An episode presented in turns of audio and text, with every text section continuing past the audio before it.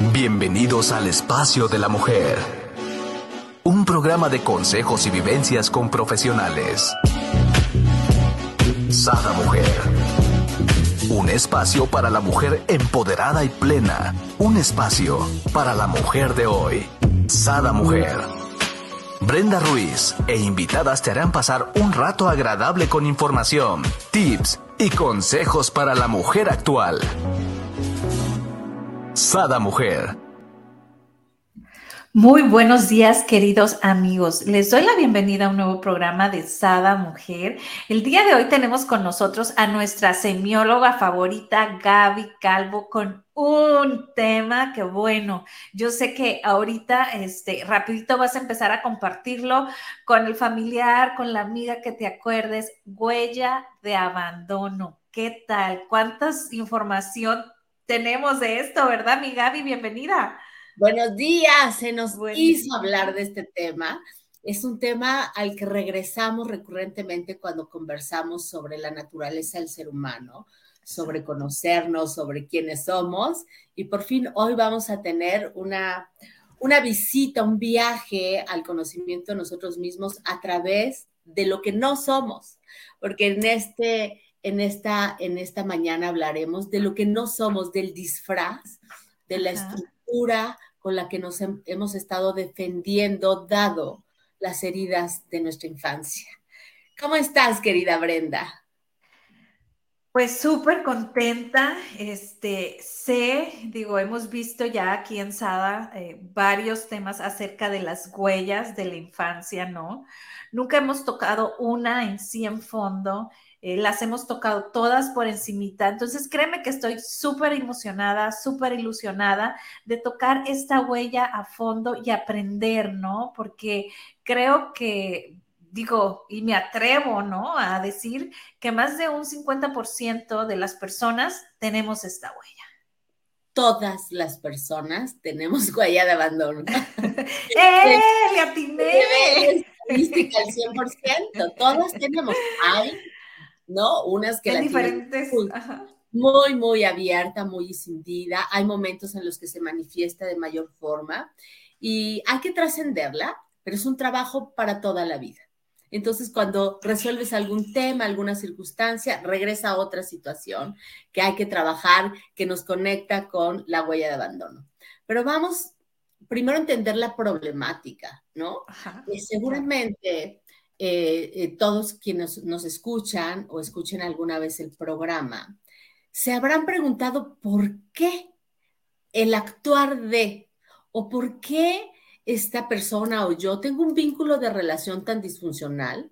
Sí comprendo que hay violencia, sí comprendo que, que no hay amor, pero no te puedo dejar, ¿no?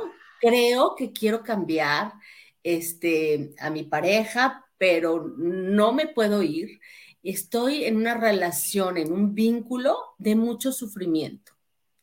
Son relaciones de mucho sufrimiento basadas en el apego. Son respuestas reactivas de pronto en situaciones muy eh, cotidianas, este, que son las respuestas son desproporcionadas al estímulo, ¿no? De pronto te digo, este, hazte para allá tantito y volteas y me contestas, ¿qué te pasa? ¿Por qué me hablas así? Y yo, mm, solo te dije que te hicieras para allá, voy a abrir el cajón de los tenedores. Respuestas desproporcionadas, relaciones de mucho apego. Es decir, que la huella de abandono es la causa del mayor sufrimiento del ser humano. Y me encantaría explicarles en este espacio, por lo menos dar una idea general para que quienes nos escuchen empiecen a entender el porqué de muchas cosas que a lo largo de tu vida no han tenido explicación. Que de pronto dices, no sé por qué esto, no sé por qué tengo una relación, pero sé por qué sufro demasiado. Es uno de los códigos más importantes de semiología de la vida cotidiana para el conocimiento de uno mismo, pero que se basa de algo que no eres, que es el imaginario. Entonces, si te parece, manos a la obra. Manos a la obra, claro que me parece, porque como bien mencionaste tú, ¿no? Todos tenemos esta huella en algún nivel, ¿no? Entonces, amigas, amigos, tomen nota, empiecen a compartir y aprendamos a cómo liberarnos y sanar esta huella, ¿no? Liberarnos, lo dije así con todas esas ganas de... Pues hay cambios radicales. De verdad que cuando empiezas a comprender, semiología estudia los procesos de significación y basa el éxito del desarrollo de la conciencia de una persona en la comprensión. Entonces, imagínate que te caiga un 20, con eso tienes hoy. Que te caiga un 20 y digas, wow, esto es lo que me está pasando. Vas a tener mucha empatía, te vas a conocer. No puedes cambiar la huella de abandono de nadie, es para ti. Si tú estás aquí escuchándonos, si resonaste con el tema, si descargas el, el video, es para ti porque necesitas tú entender que tú eres el responsable de tus propios procesos de significación y que esto que nos sucede, esta respuesta eh, frente al principio realidad, cómo nos vinculamos con los demás, tiene un origen muy importante que es el origen de la huella de abandono. Primero explico qué es la huella de abandono. Tenemos una conciencia. Esta conciencia es la conciencia racional, la conciencia emocional, la conciencia sexual, la conciencia eh, motriz y la conciencia instintiva. Tenemos estas cinco conciencias, tenemos una conciencia. La conciencia permite que tú tengas una mejor respuesta frente al principio de realidad. Cuando tú estás en autoobservación, cuando tienes conciencia de ti y cuando tienes la suficiente distancia crítica y tienes conciencia del principio realidad, o sea, de las personas, del clima, del tráfico, pues puedes elegir en conciencia la respuesta que quieres en tu interacción con el mundo. ¿Ok? Bueno, la conciencia es muy importante. La huella de abandono produce que esta conciencia se perciba como escindida, como rota, como dividida. Es cuando una persona en su autoconcepto se percibe a sí mismo como vacío, me falta algo, te necesito. Cuando hay un duelo, una pérdida, siento que me arrancan el corazón literalmente. Es cuando estoy ideando, estoy pensando, estoy fantaseando, ¿qué pasaría si me quitaran la casa, si no pudieran ir mis hijos a, este, a esta escuela, si no pago la colegiatura? Y sientes que el corazón, ¿no? Te lo arrancan y te lo parten. Es un autoconcepto de separación, de vacío. La conciencia escindida es la huella de abandono y se vive con dos emociones. De estas dos emociones, por encima de ellas no hay otra de mayor dolor y sufrimiento. Una emoción es la angustia existencial. Tengo un conflicto de identidad. No sé quién soy y no sé qué quiero de la vida sin ti o sin aquello a lo que le he conferido esa sensación de sentirme completa, en paz, bien, porque lo he validado a través de ti. Cuando tú no estás o cuando las cosas no son como a mí, como pienso que deberían de ser, pues vivo esta sensación de distinción, de vacío, de, de ruptura. Y la otra emoción es el desamparo. Entonces, escucha nada más desamparo. Y ya se escucha fuerte, ¿no? Me siento desamparada no tengo arraigo, no me siento integrada con el mundo. Es una, es una pérdida del sentido de la vida tremendo. Entonces, por supuesto que no nos queremos sentir así y hacemos todo lo que te iré contando para no sentirme así, para no sentirme escindido, roto, vacío y por eso de repente, bueno, ¿por qué no dejas una pareja alcohólica? Pues nada más de pensar que, me tengo que ir o que se tiene que ir, siento que me arranca en el corazón. Es decir, ponle una emoción. Me siento angustiado, tengo miedo de vivir, angustia existencial o desamparado. Y son la causa del mayor sufrimiento. Pero también la explicación del por qué vivimos los apegos. Una persona que cree en su autoconcepto, que cuando yo tengo tu amistad, cuando yo tengo mi pareja, cuando yo tengo cierto dinero en el banco, cuando tengo algo a lo que le he conferido, la responsabilidad de que me haga feliz, cuando yo tengo esa percepción y pienso que lo puedo perder o lo pierdo, me vinculo con eso que creo que me hace feliz, que me da paz, que le da sentido a mi vida, me vinculo desde la compulsión. Tengo miedo a perderte. Y entonces todas las conductas compulsivas son las conductas aquellas que yo no quiero hacer, no quiero no quiero celarte, no quiero estarte vigilando el teléfono, no quiero, pero lo termino haciendo porque tengo miedo de perderte. Es como tratar de tomarte una aspirina y pensar que con eso se te quita el dolor de cabeza, ¿no? Y yo te digo, oye, te duele la cabeza, me duele muchísimo, pero ya me tomé una aspirina. Todavía me duele, pero me tomé una aspirina, ¿no? Esa, compulsión, ese querer agarrar es, tengo miedo de esto, pero no, ya le hablé, pero ya viene, pero se quedan en la casa a comer, pero este, lo estoy pagando, o sea, tengo mucho miedo de vincularme si pierdo esto. Y hay cinco ejes, hay muchas cosas a las que nos podemos apegar, pero sobre todo en la huella de abandono empiezas a ver con qué llenas esos vacíos. Y vamos a ver cómo nos vinculamos con las personas. Pero una persona que tiene huella de abandono, su aspirina, ¿con qué se está tratando de decir? Siento vacío, desesperanza, angustia, este, pero, ¿no? Me estoy llenando el vacío con el sexo, con el poder, con el dinero, con la fama, con las sensaciones. Y en las sensaciones pon drogas, alcohol, tecnología, juegos, ¿no? Ajá. Tú piensa cuántas personas tienen relaciones disfuncionales, vidas disfuncionales, respuestas o interacciones con el mundo disfuncionales, pero dicen, Ay, pero ahorita veo pornografía, ¿no? O ya me compré un consolador tamaño marca llorarás, ¿no? O este, ay, por lo menos me salí a fumar un cigarrito o voy a darme un atracón de tacos, ¿no? O reviso mi cuenta en el banco, o sea, eso es mi aspirina, me estoy solamente, es una forma de sugestionar a tu conciencia de todo está bien. Pero como estás tratando de llenar algo desde afuera, nunca es suficiente. Entonces, no importa cuánto dinero tengas, quieres más.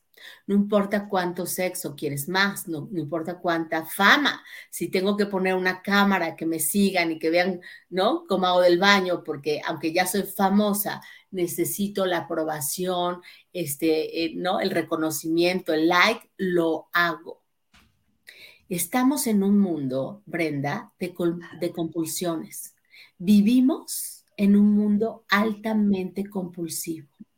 Exacto, ¿no? Trabajando desde, yo digo, las vísceras, ¿no?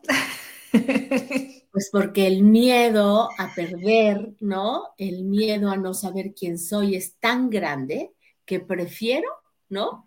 Llenarme, eh, distraerme, anestesiarme con aquello, ya sea una copa de vino, ¿no? Ya sea la comida, con aquello a lo que le he conferido erróneamente la idea de que, bueno, si estoy vacío, mi vida está del diablo, no puedo resolver las cosas, no tengo vínculos, mis hijos no me hacen caso, pero tengo el celular, tengo esto, tengo eh, eh, esta otra cosa. Entonces, imagínate cuántas cosas puedes solucionar si vas al origen. Si entiendes que tu compulsión a la limpieza, a una persona, a, este, a la pornografía, tiene una solución. Y esa solución es que puedas corregir esa percepción errónea en tu autoconcepto de vacío, de carencia, de me hace falta mm, algo.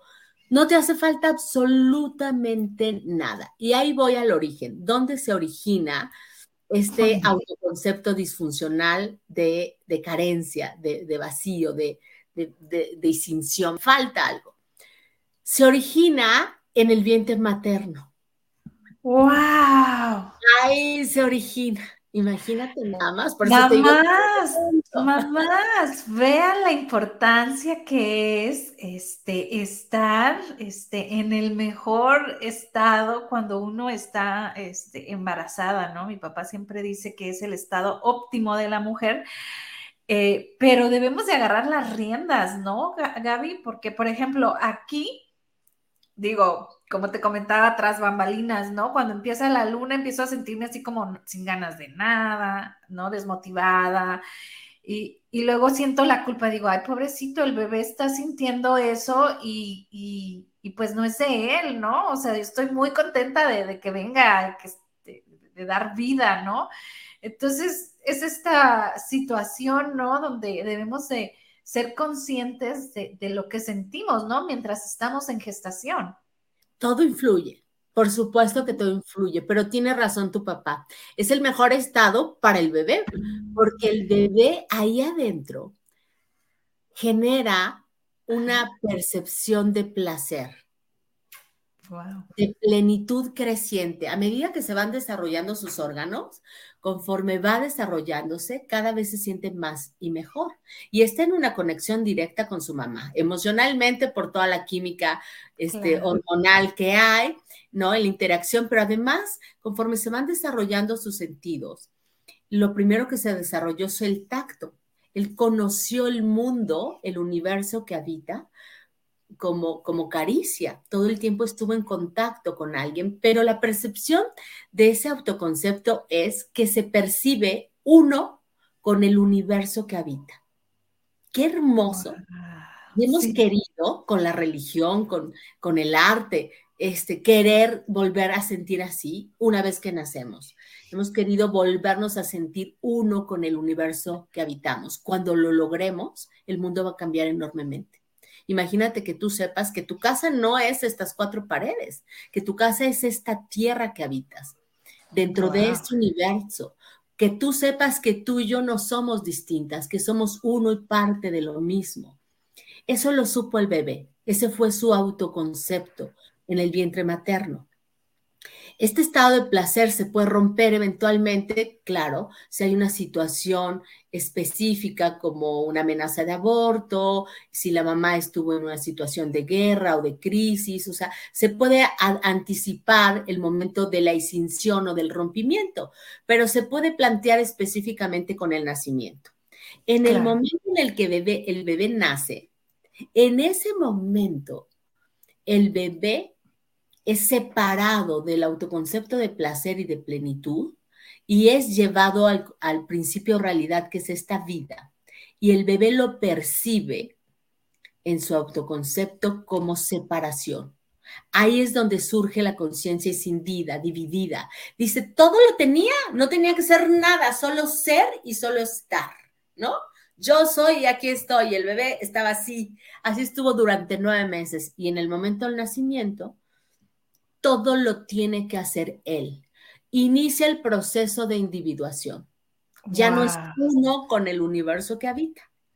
Ya es otro separado de su madre y hasta respirar, perdón, lo tiene que hacer él. Ya la mamá le proporcionaba el oxígeno, pero tiene que tomar esa decisión, respiro y me conecto con la vida en esta tierra pero es todo eso está bien. Y hay muchas metáforas muy lindas que no me voy a detener en todas porque tenemos muy poco tiempo para explicar todo el proceso. Pero es muy interesante porque todo eso es normal, es natural. Cuando el niño nace y se percibe a sí mismo separado de su madre, desarrolla la conducta de apego que le permite al niño, ¿no? La dependencia de la mamá para asegurar, pues, lograr su, supervivencia, ¿no? Por lo menos el alimento y los cuidados básicos, porque somos la especie que más requiere cuidados para lograr la autonomía, ¿no? Este, algunas culturas dicen que 18 años, otras 21. Mi mamá dice que 50 años son muy pocos para que todavía Ah, me encanta. por ti mismo, entonces, ¿no? Pero esa sensación de angustia existencial y desamparo la di del niño cuando nace. O sea que su primer crisis es nacer. Naces y ya siente esa sensación de separación, de, de angustia, de falta de arraigo que tenía en el vientre materno. Y lo adecuado, lo ideal, es que ese niño, con la ayuda de los padres, en un ambiente amoroso, vaya descubriendo quién es y qué quiere para llegar a la adolescencia, ¿no? Y a través de su vocación, desplegar sus alas y volverse un ser autosuficiente. Pero la realidad es que difícilmente sucede eso. Porque tu madre Ojalá tú no tanto, porque estás teniendo acceso a todas estas, pero tu mamá, mi mamá, la mamá de todos, tienen huella de abandono. Si nunca la han trascendido, cuando se vuelven mamás y tienen hijos, tienen huella de abandono y ya no tienen una conducta de apego, tienen apego y compulsión y están llenando vacíos, entre muchas cosas, ahora con ese nuevo ser con su hijo. Y uno de los lemas de la huella de abandono es, necesito que me necesites para que nunca te vayas. O sea, no voy a trabajar con tu individualidad. O sea que son las mamás, este, que tienen a sus pollitos, ¿no? Las mamás gallinas que les decimos, ¿no? Pues hay de todo tipo de madres, ¿no? no solo las sobreprotectoras, sino también las que dicen, oye, tú lo vas a hacer, tú te impulsas, tú cuidas a tu hermano mayor, tú, ¿no? El, el, amor que el niño tiene que recibir en la infancia para ir este, desarrollando pues sus habilidades ir gestionando sus emociones, construyendo su autoconcepto, ¿no? Es, es distinto en todos los casos, pero evidentemente el niño lo puede percibir como carencia o lo puede percibir como exceso. Me diste demasiado, me sobreprotegiste o me diste muy poquito, no me diste. Lo percibe. Aquí lo interesante, más allá de detenernos, y si en algún momento cualquiera de lo que nos escucha necesita aclararlo con mayor precisión, busca atención especializada. Busca un terapeuta, busca un semiólogo, busca un psicólogo que te puede ir ayudando a entender esto, porque es muy importante.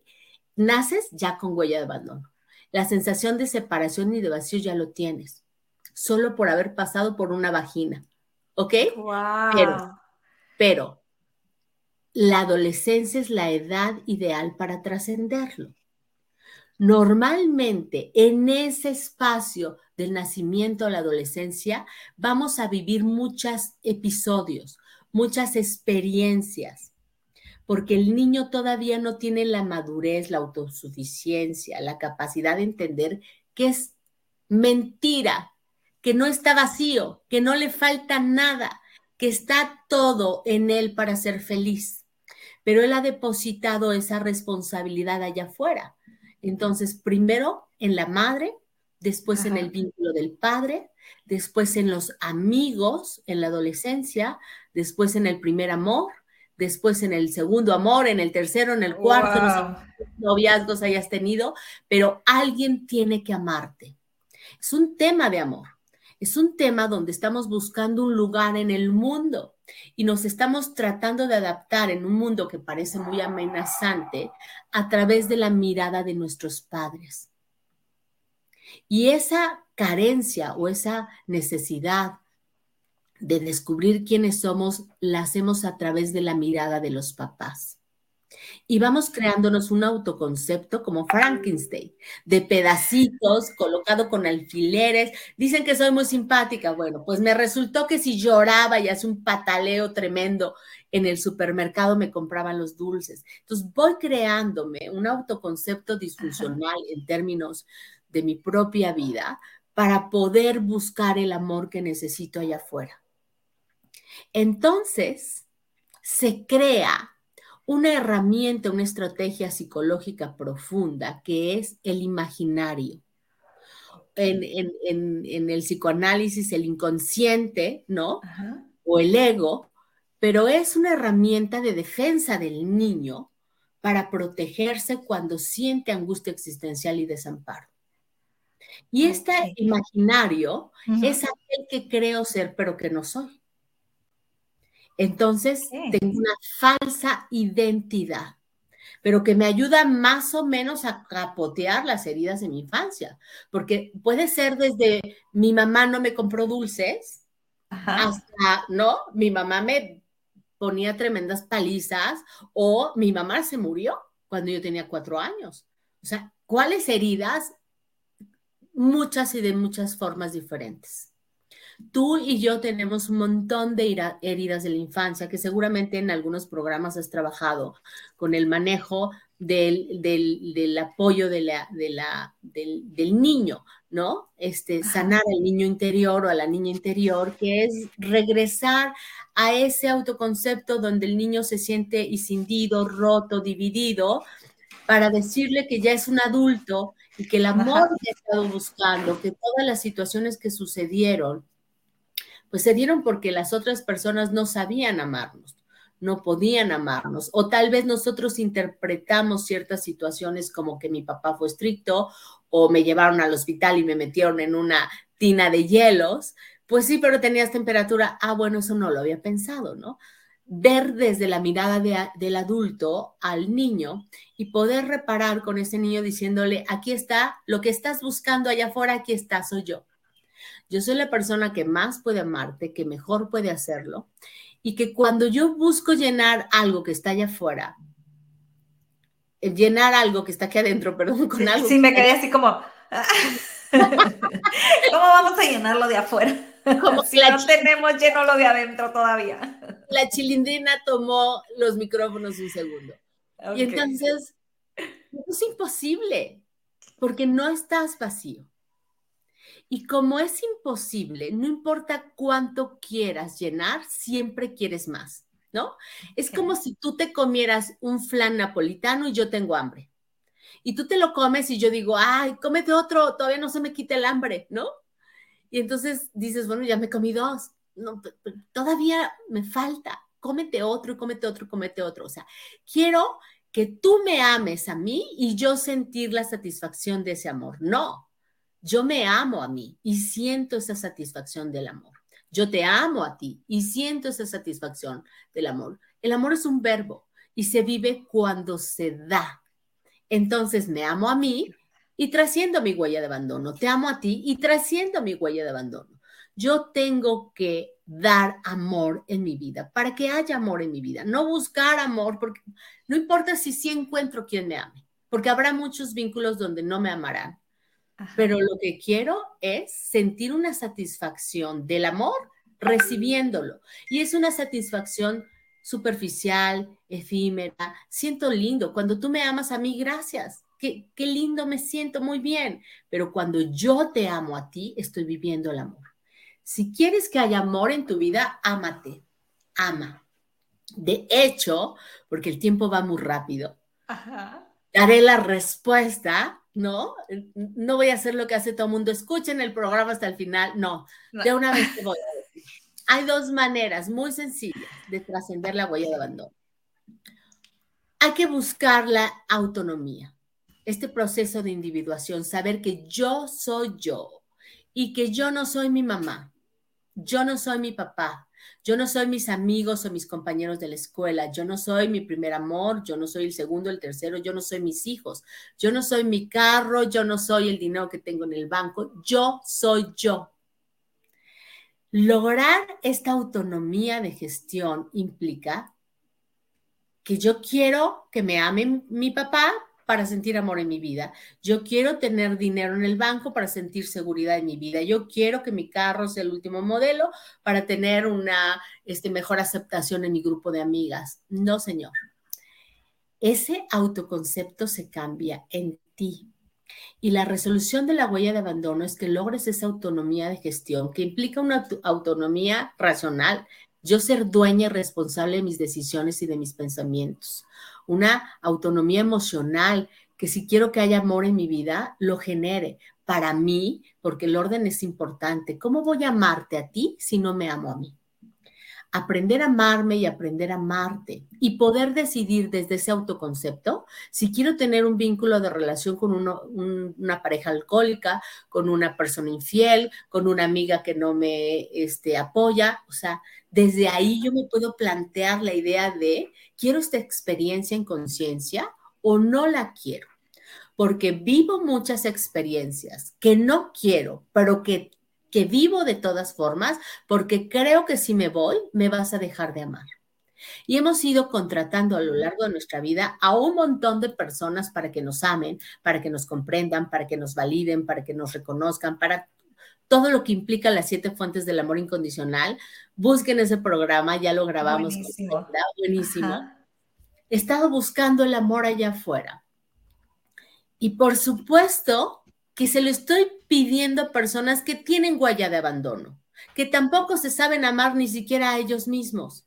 Exacto. ¿Y qué puedo esperar, no? Es contrato a las peores personas del mundo para que me amen. Y llega un momento en el imaginario que dices, mira, ya no me ames, pero no te vayas. Porque eres mi aspirina. Todavía no se me quita el dolor, el vacío, la angustia, pero te tengo. Te tengo y compulsivamente, como no siento el satisfactor del amor en la relación, quiero más de ti. Y ya no me importa si me eres infiel, ¿no? ¿Cuántas personas has escuchado que te dicen, me que... marido, ¿no? Ahorita me hiciste acordarme de alguien, ¿no? En un tiempo, este, fui charlista de varias parejas, ¿no? De un movimiento que se llama Retrovive. Y a mí me daba, a mi pareja y a mí nos tocaba dar el seguimiento y guiar a las parejas, ¿no? al final había una pareja en lo particular que ella siempre iba y él a veces llegaba y a veces no llegaba, pero ella siempre iba. El último día, eh, él no se presentó y, se sale a medio, a, media sesión, entonces salgo yo tras de ella y, me dice, o sea, es que ya se quiere ir, ya me dijo, le pedí que viniera hoy, le, le ruego que nomás duerma en la casa, que no se vaya.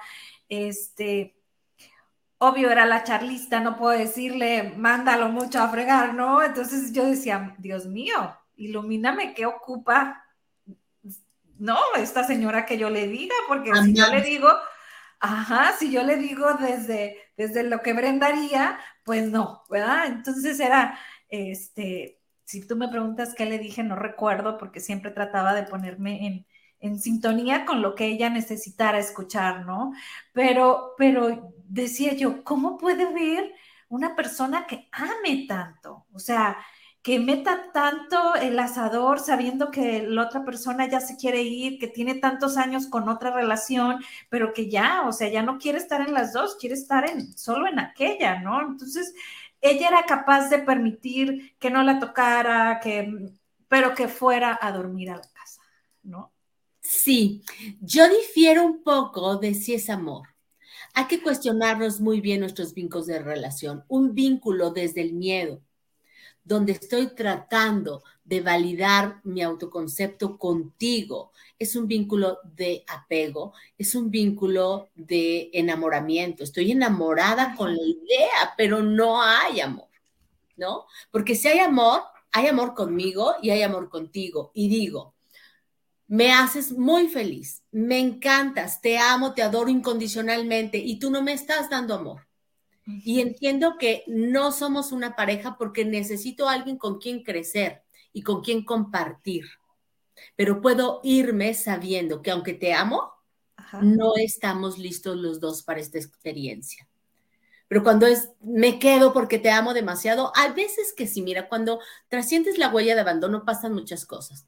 Y entre, ahora que, que, comentas este ejemplo, entre muchas de las cosas que hay que priorizar cuando se trata de la vida de alguien y de la huella de abandono de alguien, es que no podemos dar consejos. Es muy superficial decirle a alguien desde tu perspectiva lo que la otra persona tiene que hacer. Lo que tenemos que hacer es ser demasiado empáticos para entender que esa persona está sufriendo y que no está viendo la salida, que su salida es la aspirina.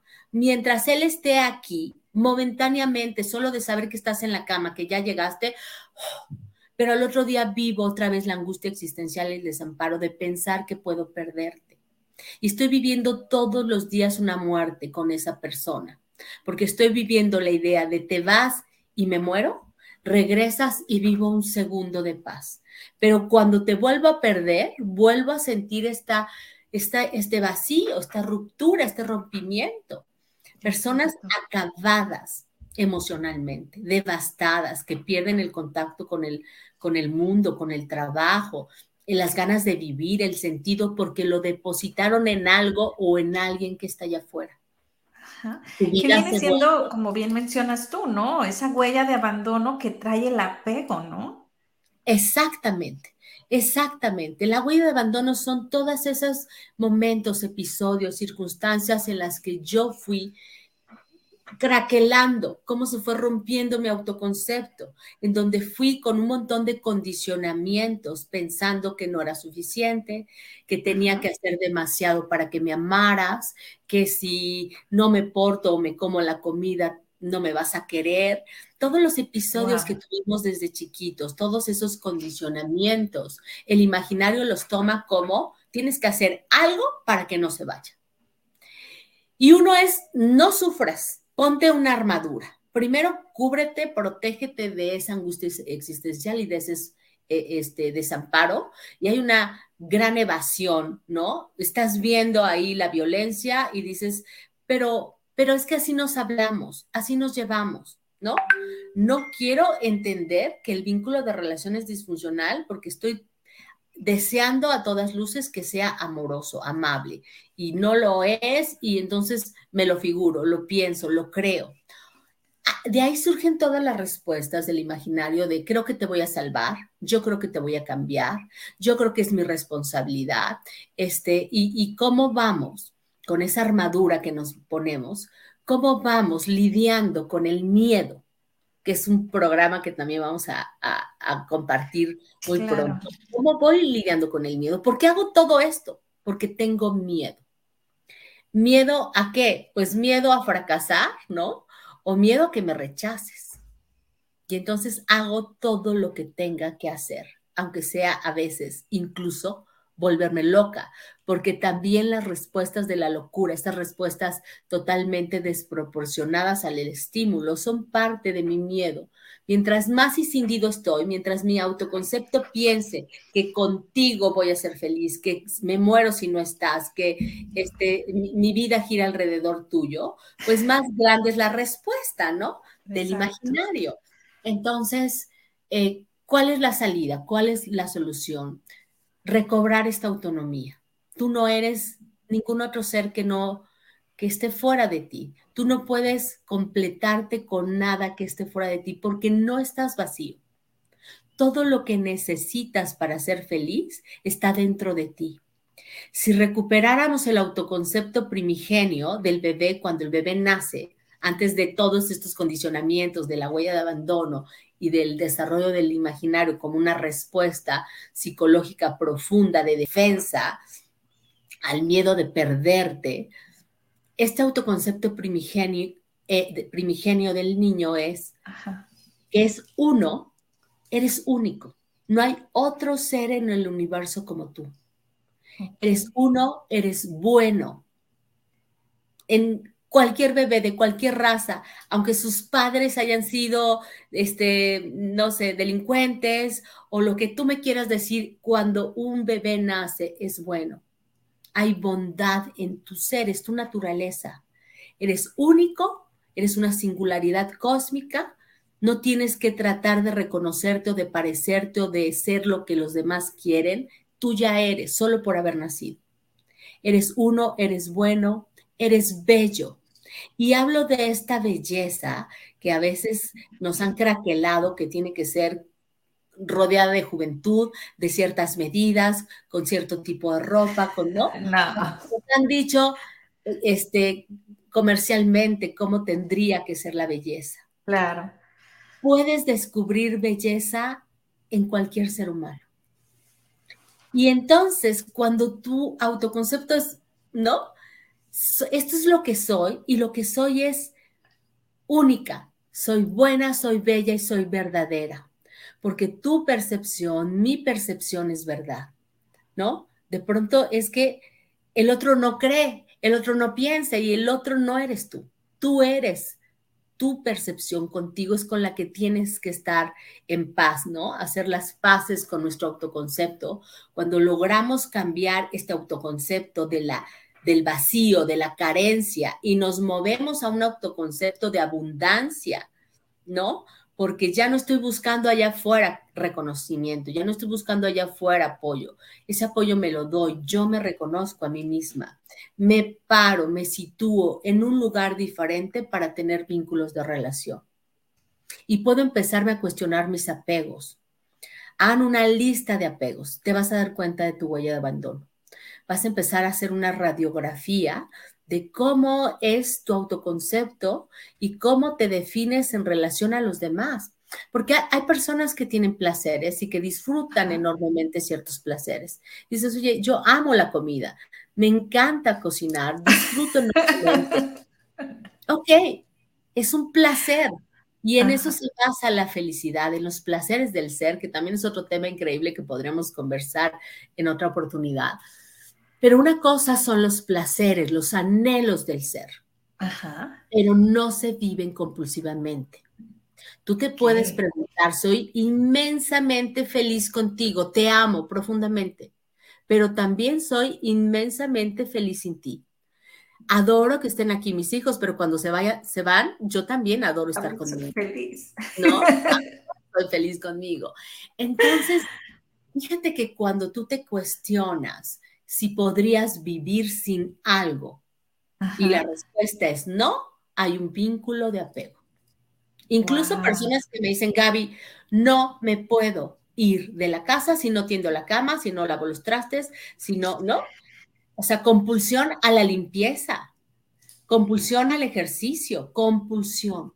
Cuando es algo que no puedo dejar de hacer a pesar mío, entonces es una conducta compulsiva. Que te está anestesiando, es tu aspirina, te está distrayendo, es un shot a la, al trabajo, amiga. Al trabajo, compulsión al trabajo. Hay quien sí lo tiene, que trabajan 12 horas, 13 horas y llegan con trabajo a la casa y que se van a la cama con trabajo. Espérame, es que tengo que mandar estos reportes, es que tengo que revisar estas cosas, es que tengo que hacer estos apuntes. No saben detenerse, pero en el fondo el imaginario está diciendo, no me quiero distraer. Ajá. Barbie, me quiero distraer de que tengo una muy mala relación contigo. No, me quiero distraer de que no hay amor en mi vida. No, me quiero, o sea, de la, del autoconcepto disfuncional que tengo, en donde no he reparado mi huella de abandono y entonces estoy tratando de lidiar un poquito con esta vida, que es un sufrimiento enorme. Quien tiene huella de abandono sufre terriblemente, está viviendo angustia existencial, no sé quién soy y no sé qué quiero. Imagínate nada más vivir, tengo miedo de vivir, porque no sé, no hay sentido en mi vida, ¿no? Entonces, bueno, trascendemos logrando esta independencia, esta autonomía de nuestro ser, esta capacidad de gestión emocional y se comienza a aprender a, amarnos a nosotros mismos, amándonos. Y la otra forma es sutil, es bellísima, es auto-observándonos. ¿Qué es lo que tenemos que auto-observar en nosotros? ¿Cuáles son nuestras respuestas?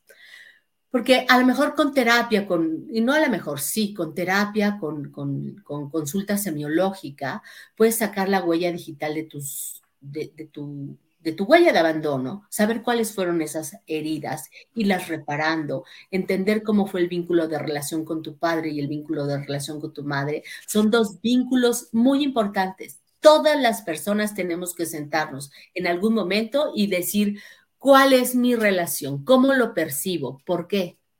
Porque fue mi referencia en el mundo. Si yo no logro tener vínculos saludables con mi padre y con mi madre, aunque estén muertos, toda mi vida voy a tener vínculos disfuncionales con todos los demás, porque fue mi referencia. A partir de ellos aprendí lo que es femenino y masculino, género. Aprendí a partir de ellos lo que era pareja. A partir de ellos aprendí lo que era familia. Y decidí como niña, sin mucha información, desde mis heridas de la infancia, así debe de ser una mujer o así no debe de ser una mujer. Así debe de ser Fuerte, una pareja, ¿no? o así no debe ser una pareja. Y como quiero que me ame mi padre y mi madre, y muchas veces no sucede, o me dan otra cosa que no necesito. Me dan mucho apoyo, pero no me dan afecto. Me dan muchísimo reconocimiento, pero no me dan placer. Jamás jugaron, nunca fuimos de vacaciones, no tuve este, fiesta de cumpleaños, ¿no? el niño va diciendo, me faltó algo. Y eso que me faltó lo voy a ir a buscar allá afuera. Por eso esta persona decía, llega a dormir. No me ames, no me, pero llega a dormir porque a lo mejor solo de saber que te tengo, siento un poquito momentáneamente de tranquilidad, pero es mentira, porque tampoco nos sentimos tranquilos porque sigo en mi autoconcepto carencia pensando te voy a perder. Pero la otra manera de, de ir trabajando con la huella de abandono de una manera este, eh, eh, que, pueda ser muy eficiente es autoobservarte. ¿Qué es lo que vas a autoobservar? Tu susceptibilidad. Wow. Susceptible. ¿Qué te duele? ¿Dónde se rompió? ¿Dónde está esa herida? Pues soy susceptible a las órdenes, a que me manden. Soy susceptible al, al rechazo, a que alguien me diga no vas a la fiesta, este, pues tu proyecto no era el mejor. ¿A qué eres susceptible? Porque cada vez que en la interacción con el mundo esa susceptibilidad se deja de manifiesto, surge la respuesta del imaginario, que es un rasgo dominante. Lloro. Y entonces, no, me voy y me encierro en el cuarto y entonces pienso que me quiero morir. Y ese es mi rasgo dominante. O soy muy linda, ¿no? Soy seductora. Y cuando alguien no me reconoce, cuando alguien no me aplaude, cuando alguien yo digo, mm, ay, mira, te traje galletitas para el desayuno. ¿Estás bien? ¿Necesitas? Soy encantadora, le llevo el pastel a la, a la suegra, este, le compro el regalo más grande a los hijos y entonces mi mamá es lindísima. Ah, ya obtuve, obtuve, perdón, una ganancia secundaria. ¿Cuál es la ganancia secundaria?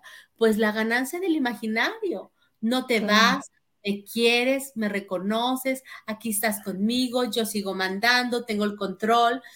Ya hablaremos en otra oportunidad también de cuál es esta, cómo podemos reconocer al imaginario, ¿no? ¿Cuáles son estos rasgos del imaginario?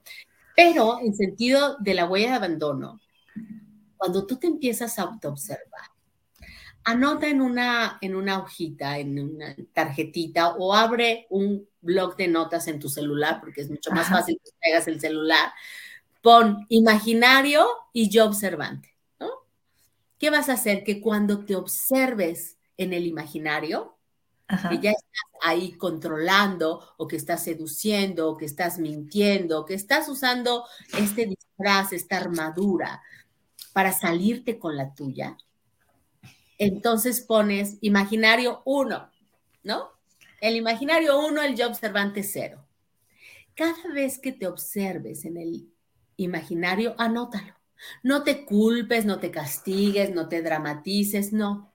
Obsérvate. ¿Qué va a permitir esta conducta con el tiempo? Que llegue un momento en que te anticipes a la respuesta del imaginario. La respuesta del imaginario es totalmente reactiva. El imaginario no tiene elección. El imaginario viene el estímulo, el rechazo, no me estás invitando a, tu fiesta de cumpleaños. Y entonces en ese momento mi respuesta reactiva es voy a llorar, voy a hacer un drama, voy a decir que ya no quiero ser tu amiga y no, ¿cómo respondo? Pues siendo histriónica, este, desde el drama, ok. Pero cuando yo esté ahí en el drama, voy a decir, mm, este es mi imaginario, no soy yo, es mi imaginario, ok, imaginario uno, ya hice un drama. Al rato, media hora después, este, eh, quería ir a un restaurante y mis hijos ganaron y fuimos a otro restaurante. Y estoy ahí y digo, no, no voy a comer, ahorita vengo. Dramática. dije, ya estoy haciendo drama otra vez, ¿no? Estoy haciendo pancho. Bueno, abro mi tarjetita, mi blog de notas y digo imaginario. En la noche te vas a dar cuenta que tienes 80 veces, 10 veces, no sé cuántas veces, ahí en esa conducta. Y le vas a empezar a ganar porque te vas a empezar a autoobservar. Y de pronto cuando esté sucediendo algo que tú, en lo que perdiste el control y quieres responder desde el imaginario, vas a tener milésimas de segundo la capacidad de elegir, ¿quiero enojarme? ¿Voy a hacer un drama? Y cuando digas no, voy a sonreír y voy a decir, ok, hijos, vamos a comer hamburguesas. No tenía ganas, pero de todas maneras hay una hamburguesa que me gusta mucho y la voy a probar hoy.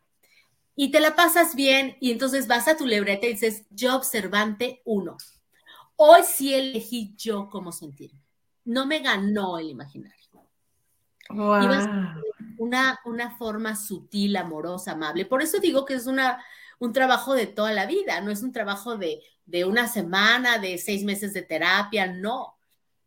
Porque vas a ir quitando los rasgos dominantes, aquellos que son mucho más preponderantes. ¿Cuál es casi tu respuesta este, predecible? Tú pregúntale a tus hijos, ¿qué hago cuando no son las cosas como yo quiera? Y te van a decir cuál es tu respuesta dominante, ¿no? ¿Qué suele hacer mamá cuando no se hacen las cosas? Pues es autoritaria o es manipuladora o se victimiza. Autoritaria. Pues entonces ya tienes más donde ir a buscar.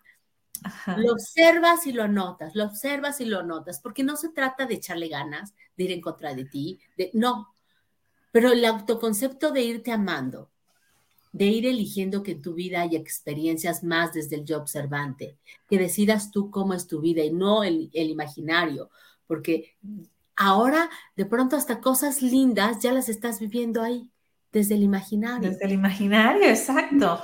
Y no hay crecimiento, no hay desarrollo de conciencia, no hay amor, no hay vínculos profundos.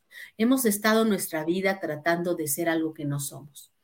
Entonces, Ámate, todos los días haz algo por ti. Toma conciencia, hoy que estoy haciendo por mí. Oye, Sutano de tal, no, me invitó, ¿qué te está haciendo falta? Pues me está haciendo falta afecto, date tu afecto. Ese día que todos se van a ir a un lugar a donde no te invitaron, tú haz algo lindo, ve al cine, compra, ¿no? Este, compra un libro, siéntate en un parque a leer, haz algo especial para ti. Amarte, te vas a salir de la carencia porque el imaginario el imaginario dice, tú me tienes que amar, tú me tienes que reconocer, tú me tienes que apoyar. El yo observante da, se da y da. Imagínate todo lo que va a suceder en tu vida cuando tomes conciencia que no te falta nada, que todo lo que necesitas para ser feliz está dentro de ti. ¡Wow! ¡Qué bonito! Me encantó. Como siempre se nos fue el tiempo volando, mi querida Gaby pero creo que nos quedó muy claro cuál es el proceder ahora sí, ¿no? Desde dónde viene, desde nuestra gestación, viene el, este, esta situación de la huella del abandono. Ajá. Y ahora sí que el apego, pues desde que nacemos, ¿no? En ese momento tan volver a la vida tan abrupto de estar tan a gusto y rico en la pancita de mamá donde no hacemos nada más que observar nuestras manitas, ¿no? Y nuestros pies, imagínate qué rico. Y de repente venir a este mundo donde, a ver, respírale tú solo y, ahora come, ¿no? En el niño, en el niño, Brenda, es necesaria la conducta de apego. Le da arraigo, le da pertenencia, le empieza a, permitir interactuar en un mundo que es abrumador, aterrador, que tiene demasiados estímulos. Pero en la adolescencia tiene que pasar de la conducta de, apego a, a, descubrir quién es y a lograr esta individualidad y a empezar a saber que todo lo que necesita para, para vivir en esta vida está dentro de él. ¿no? Porque el, el, adolescente descubre la soledad, lo veíamos en otro programa, pero cuando no trasciendes nunca tu huella de abandono, cuando sigues vinculándote desde el miedo en relaciones por apego, te quedas como un eterno adolescente. El eterno adolescente es aquel que nunca se responsabiliza de sí mismo. Y entonces pienso que soy infeliz porque tú no me haces feliz. Pienso que no, que no estudié una carrera o que no tengo un mejor trabajo porque un compañero este, habló mal de mí en la empresa. O sea, culpo a todo el mundo porque nunca me hice responsable de mí, porque nunca trascendí mi huella de abandono. Wow, qué fuerte. Ya mira, por aquí les puse todos estos puntos y también les pongo por acá en los comentarios el programa de adolescentes porque está muy, muy bueno, ¿no? Eh, y, bueno, ¿con qué nos dejas? Porque ahora sí que se nos acabó el tiempo. Pues les, los dejo con esta empatía a ti mismo. Cuando empieces a darte cuenta de que no eres tú el que está siendo ahí controlador, impulsivo, victimizándose, que tienes opciones. y que has estado viviendo desde el sufrimiento porque no has encontrado el amor que estás buscando allá afuera, no lo has encontrado en ti. Descúbrelo. Va a cambiar tu percepción, te va a dar una autonomía increíble y tus vínculos de relación van a ser incondicionales. Estoy contigo, te disfruto, pero también puedo soltarte y me puedo mover a otra experiencia, porque la persona que tiene las posibilidades para vivir en plenitud soy yo. Entonces va a cambiar maravillosamente tu vida, sé empático, descúbrelo y comienza a amarte y a auto observarte. Así es. Y seamos en, este, autónomos, ¿no? Como bien decías tú, y practiquémonos desde el momento que estemos. Si tenemos 50 años, pues iniciemos, nunca es tarde, ¿no? Nunca es tarde. Es más, de hecho, el mejor momento para empezar es ahora, porque es el momento que tienes el momento en el que tomas conciencia. Exacto. Abrazo fuerte, fuerte a la distancia, mi querida Gaby. Y nos vamos con tu canción. Muchas gracias por este gran programa. Hay que compartirlo, mucho que aprender de él. Hermoso día, gracias.